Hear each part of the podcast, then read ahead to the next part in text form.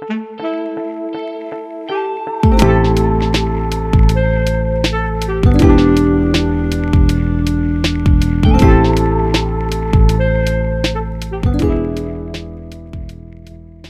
bom dia. Eu me chamo Larissa Brandão, curso Relações Internacionais e sou integrante do projeto Conscientize. E hoje eu vou estar aqui novamente com o Rômulo. Fala um pouquinho sobre você, Rômulo. Olá, pessoal. Me chamo Rômulo. Também faço parte do projeto Conscientize, sendo que eu sou aluno do curso de Direito. Então, hoje a gente vai falar um pouquinho sobre a população originária. Não, a população originária é formada por uma diversidade sociocultural pouco conhecida. Todavia, esses povos estão se mostrando cada vez mais presentes na sociedade. Mas, afinal, né? Quais são seus direitos? Essas e outras questões o Conscientize te explica a seguir.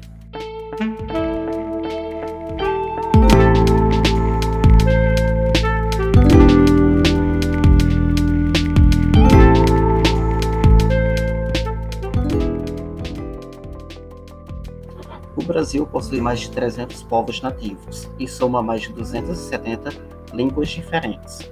Possui uma estimativa de mais de um milhão de indivíduos espalhados em aldeias e cidades em todo o território brasileiro. Vale ressaltar que, diferente do que muitas pessoas pensam, índio não seria a palavra correta se referir aos indígenas ou povos nativos originários, pois o termo índio surgiu a partir de um equívoco dos primeiros navegantes ao pisarem nessas terras, acreditando que teriam chegado à Índia. Por isso, o termo correto é indígena. Os indígenas vêm resistindo ao longo de muitos anos, e uma das suas primeiras conquistas foi na Constituição Federal de 1988, que trouxe mudanças expressivas na política indigenista no Estado brasileiro. Instituída no Brasil em 1910 com a criação do Serviço de Proteção aos Índios e Localização dos Trabalhadores Nacionais que passou a se chamar SPI, Serviço de Proteção aos Índios, em 1918. Com a política indigenista adotada pelo Estado, buscava integrar os povos indígenas à política brasileira e os obrigava a abandonar suas culturas e costumes. Fazia-se isso por meio da obrigatoriedade do português como idioma oficial nas escolas, de uma educação nos moldes nacionais e pela negação da diversidade cultural dessa população. Em 1967, a Fundação Nacional do Índio, FUNAI, foi criada para substituir o SPI, mas não tem mais como foco a política de integração e trabalha para a promoção e o respeito aos direitos dos povos indígenas.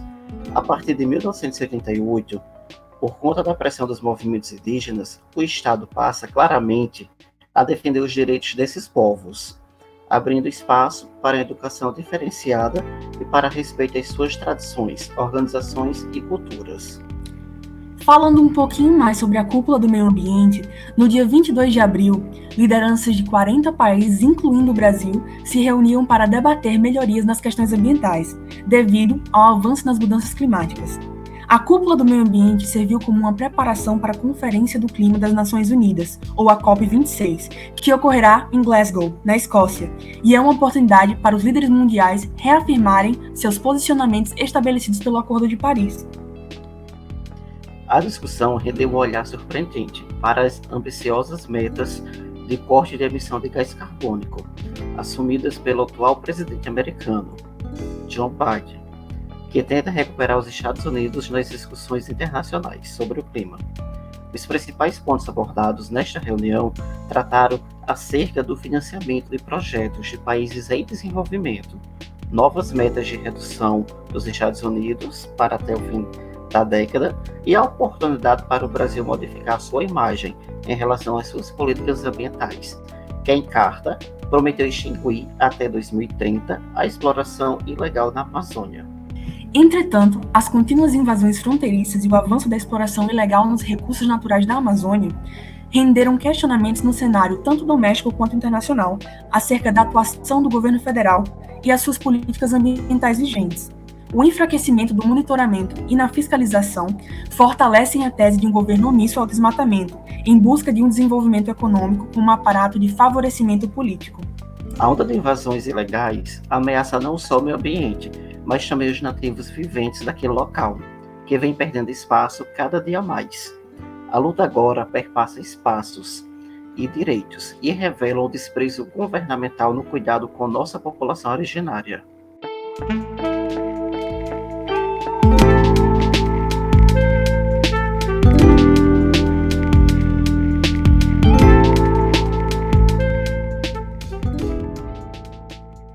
Então, Davidson, a gente vai dar início agora ao nosso podcast e gostaríamos que você falasse um pouquinho sobre sua área de trabalho, seus interesses e questões afins, projetos que você possa estar trabalhando, que possa compartilhar um pouquinho. Olha, eu sou professor do IFRN, atualmente lotado no campus Ceará Mirim, onde também sou coordenador do Núcleo de Estudos Afro-Brasileiros e Indígenas, conhecido como NEABI. É, já conseguimos desenvolver algumas ações, dentre as quais a construção do Abril Indígena, é, evento organizado em colaboração com o NEABI, do campus João Câmara, e foi um evento que envolveu lideranças indígenas do Estado. É, eu também sou mestre em Linguística Aplicada pela UFRN, tendo trabalhado na dissertação com a educação escolar indígena, o objetivo da pesquisa foi investigar os impactos de um projeto de letramento desenvolvido de forma colaborativa em uma escola pública do Amarelão, é a comunidade tradicional do Rio Grande do Norte, constituída etnicamente por índios indígenas da etnia potiguara. É, atualmente, eu estou desenvolvendo a minha pesquisa de doutorado, também na área de linguística aplicada, sobre letramento acadêmico é, de estudantes da graduação autodeclarado é, autodeclarados indígenas. Perfeito. Aí, nossa primeira pergunta é justamente sobre qual é o nosso papel enquanto cidadão ou acadêmicos, enfim, na luta pelos direitos indígenas no Brasil e no cenário internacional. Olha, é importante dizer de início que desde a década de 1970, quando o movimento indígena alcançou um nível de organização satisfatório, protagonismo na luta por direitos básicos sempre foi deles. Até porque, quando falamos em direitos indígenas, estamos falando em especial na luta pelo direito de existir. Direito este que até hoje continua sendo violado cotidianamente em nosso país.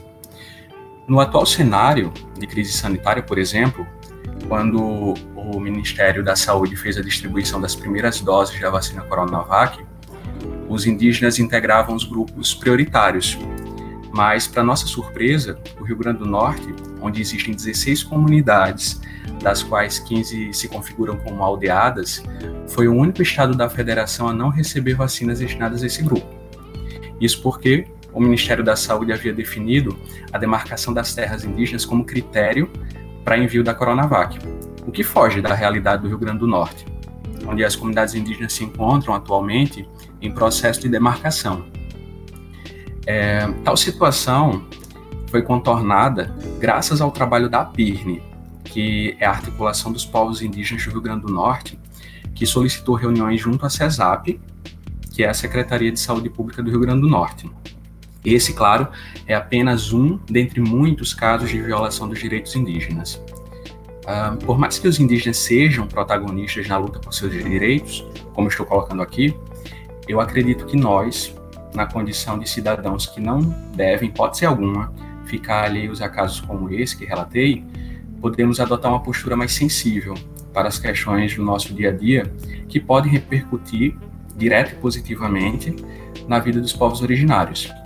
São atitudes simples, como consumir de forma sustentável e buscar referências sobre a cultura e história desse grupo étnico. Uh, a respeito do consumo consciente, temos de considerar que muitos dos produtos que circulam no mercado nacional e internacional surgem de atividades irresponsáveis, que são verdadeiras ameaças à preservação da vida indígena. Então, saber como as marcas de produtos que, é, que costumamos comprar tratam os direitos indígenas é indispensável. E isso é garantido a todos os consumidores. Se a marca age realmente de modo irresponsável, considerando os impactos de suas ações nos direitos indígenas, não há outra opção senão a substituição da marca, o chamado boicote. Já no que concerne a busca por referências sobre a cultura e a história dos povos indígenas, precisamos ter cuidado com as informações que nos chegam, principalmente se elas partem do senso comum e de fontes não confiáveis. Insistir na ideia de que indígenas constituem um grupo homogêneo que vive de modo concentrado na região norte é talvez um dos principais equívocos ainda amplamente disseminado. Eu acredito que a fonte mais confiável seja o próprio sujeito que se autodeclara indígena, porque com ele aprendemos o que é ser indígena nos quatro cantos do país. Perfeito. E na sua visão, qual é a importância de um ator como o Rayoni para os povos originários e para as relações internacionais? Bem, muitas são as figuras de destaque que têm contribuído para fortalecer o movimento indígena brasileiro. Posso aqui citar o Ailton Krenak, o Daniel Munduruku, a Eliana Potiguara, a Sônia Guajajara. Contudo, né, sem reduzir, obviamente, o trabalho hercúleo que esses indígenas desempenham para a preservação das tradições de seus povos, penso que a trajetória do cacique Raoni como liderança indígena tem uma matiz particular, sobretudo quando consideramos sua projeção no cenário internacional. É, o ativismo de Raoni começa quando ele se depara pela primeira vez com homens brancos, né? no caso, os irmãos Vilas Boas. Isso quando ele tinha apenas 24 anos. Ali ele pôde perceber que a cultura do homem branco, diferentemente da única que ele conhecia até então, poderia prejudicar a vida do povo caiapó. Então, daquele momento em diante, outros encontros com homens brancos de grande prestígio social, como o presidente Juscelino Kubitschek e o rei da Belga Leopoldo III, aconteceram.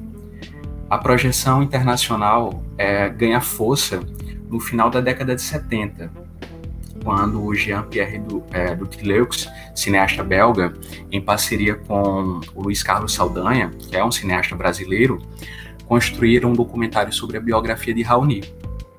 A propósito, é, esse documentário chegou inclusive a ser indicado ao Oscar. Embora não tenha conseguido levar a estatueta, outro prêmio, ao menos para o Raoni, é, foi maior. No caso, ampliar para além das fronteiras brasileiras a discussão sobre o meio ambiente, né, especialmente sobre a floresta amazônica. Então, Raoni, que já era no Brasil o principal porta-voz da questão ambiental, teve sua voz ecoada em outros países. Isso no final da década de 80, quando acompanhou o cantor britânico Sting em uma turnê. Se o mundo tem observado de perto o que vem acontecendo recentemente com a floresta amazônica e repreendendo nossas lideranças é, políticas por esse descaso, muito devemos a Raoni, que até hoje com seus 91 anos de idade, continua de forma incansável e corajosa, cabe dizer, fazendo denúncias contra madeireiros, mineradoras e profissionais do agronegócio, e cobrando mudança de postura do governo federal no que diz respeito à preservação da floresta e à demarcação de terras indígenas. E acerca, puxando um pouquinho para a questão do governo, do discurso pleitado pelo atual presidente, que é Jair Bolsonaro, durante a cúpula do meio ambiente, né, e de que maneira ele pode repercutir no financiamento de projetos para a manutenção da Amazônia e das reservas indígenas. É, um, para responder esse questionamento, a gente precisa antes saber o que é a cúpula do meio ambiente e como as falas que são proferidas nela podem repercutir globalmente. Pois bem, é, a cúpula do meio ambiente, como ficou mais conhecida a cúpula de líderes sobre clima, ocorrido nos dias 22 e 23 de abril deste ano, virtualmente, devido à pandemia da Covid-19, foi um evento organizado pelo presidente Biden como forma de cumprir com uma de suas promessas durante a corrida eleitoral. No caso, se reunir com as principais lideranças do mundo a fim de discutir possíveis estratégias para contornar o problema da mudança climática. Além do presidente dos Estados Unidos, que foi o anfitrião do evento, a cúpula recebeu ainda representantes de 40 outros países.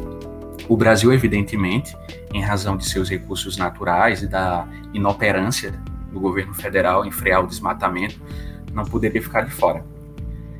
Ainda que o centro das discussões tenha sido os Estados Unidos, que, como sabemos, é um dos principais países responsáveis pela emissão de gases que provocam efeito estufa, é, foi muito esperada a fala do presidente Jair Bolsonaro. Ocorre que desde o momento em que assumiu a presidência, em 2019, Bolsonaro, com sua política ambiental capenga, tem fechado os olhos para o desmatamento da floresta amazônica e para os casos constantes de invasão às terras indígenas. Não é à toa que seu governo é considerado inimigo do meio ambiente. O discurso do presidente Bolsonaro, considerado falacioso e demagógico, não repercutiu positivamente no mundo.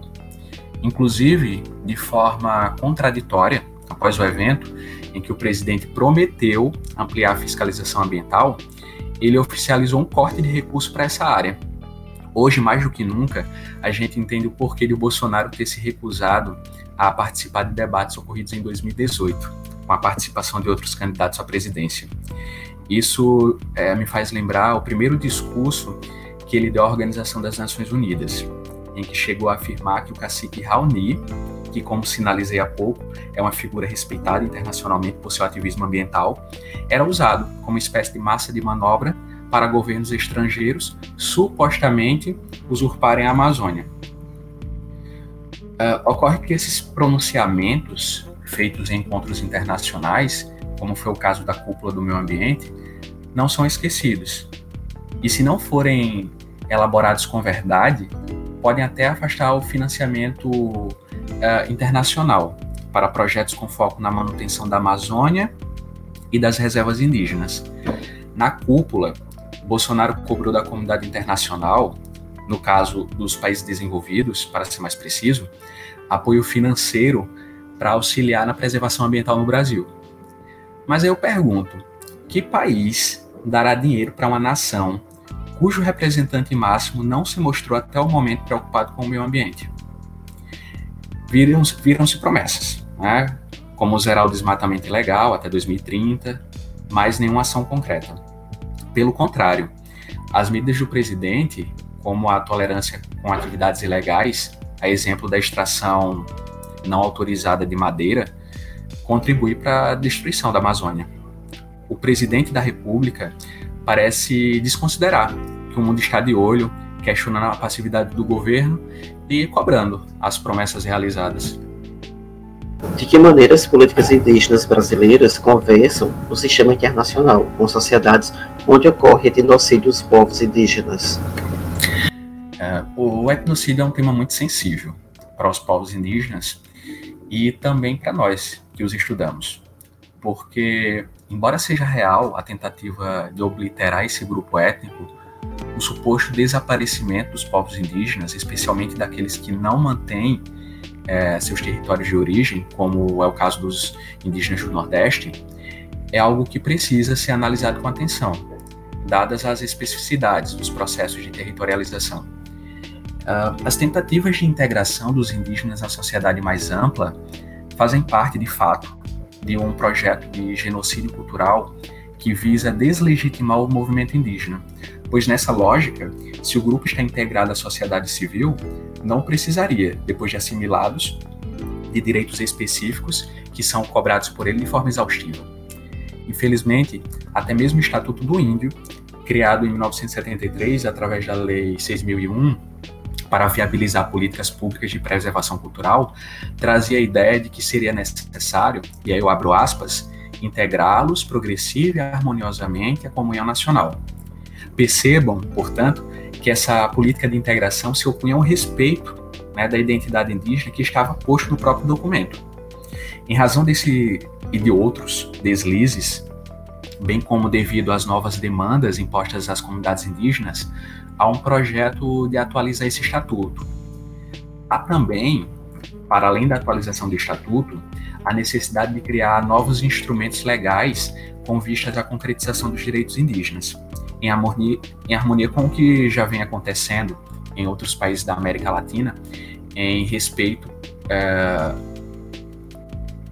com os acordos firmados já internacionalmente né, como a assinatura da Convenção sobre Diversidade Biológica, a assinatura da Convenção sobre a Proteção e Promoção da Diversidade das Expressões Culturais e da Declaração das Nações Unidas sobre os Direitos dos Povos Indígenas.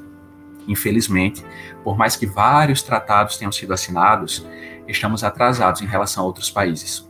Só para termos uma ideia, a União deveria ter concluído as demarcações das terras indígenas há 28 anos, segundo o que consta no ato das disposições constitucionais transitórias da Constituição, que afirma no artigo 67 que a conclusão das demarcações se daria no prazo de cinco anos a partir da promulgação da Constituição. Outro exemplo de atraso é a questão da mineração em terras indígenas, que, de acordo com a Constituição de 88, só pode ocorrer se antes houver autorização das comunidades indígenas, donas das terras onde ocorrerá a lavra, né, a extração dos recursos minerais.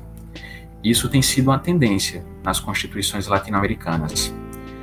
No Brasil, embora a consulta prévia às comunidades exista na Constituição, na prática ela não é aplicada.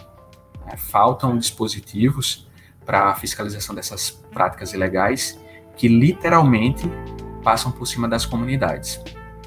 Então, com apenas esses dois exemplos, a gente percebe, portanto, que há uma certa resistência por parte dos poderes constituídos em aplicar as normativas nacionais e internacionais que já foram assinadas pelo Brasil, sobretudo nas comunidades mais afetadas pelo colonialismo. Como você quer mais acrescentar mais alguma pergunta? Não, não, pode ser. Ah, então assim, a gente, o formato do podcast é mais curtinho, mas gente queria agradecer sua participação hoje, né? Eu queria que eu possa falar tanto por Romulo como por mim mesmo, que é, assim como o pessoal que está escutando depois, que foi muito proveitosa essa conversa. Eu, eu esclareci muitas dúvidas que eu tinha, é, e até dúvidas que eu não sabia que eu tinha. E eu consegui aprender bastante. Eu espero que no futuro a gente possa né, ter mais momentos como esse no projeto, né? E caso vocês queiram acrescentar mais alguma coisa. Realmente a participação foi maravilhosa, uma explanação muito bem colocada, realmente explicou todas as nossas dúvidas. Muito obrigado, professor Deus. Ah, eu que agradeço mais uma vez o convite e reforço agora no final da minha fala a necessidade de todos nós buscarmos mais informações sobre as questões levantadas aqui. Perfeitamente colocado. Obrigada, gente.